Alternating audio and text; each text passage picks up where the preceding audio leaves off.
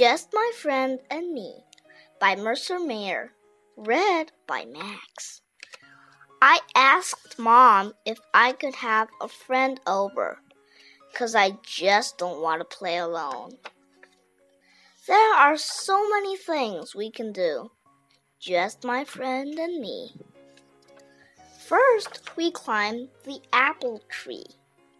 I could climb higher if I really wanted to. Then we play in my tree house. My friend says only babies use a ladder. Next, we play hide and seek. I hide so well that my friend won't ever find me. We like to play with my racing cars. They don't work very well in the water, though. We like to play basketball, too. I could get the ball if I really tried.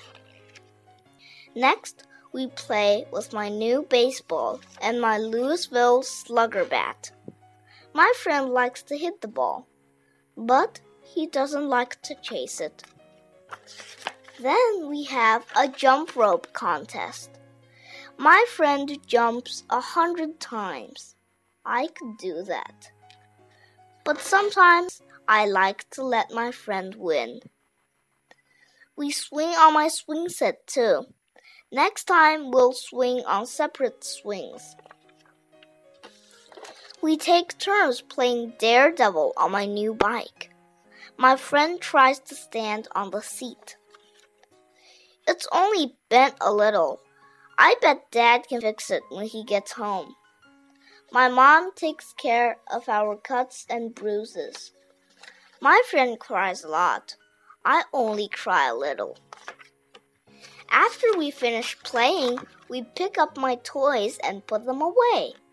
My friend says you'll put away the comic books. When my friend's mom comes to pick him up, we say goodbye. We always have fun when it's just my friend and me.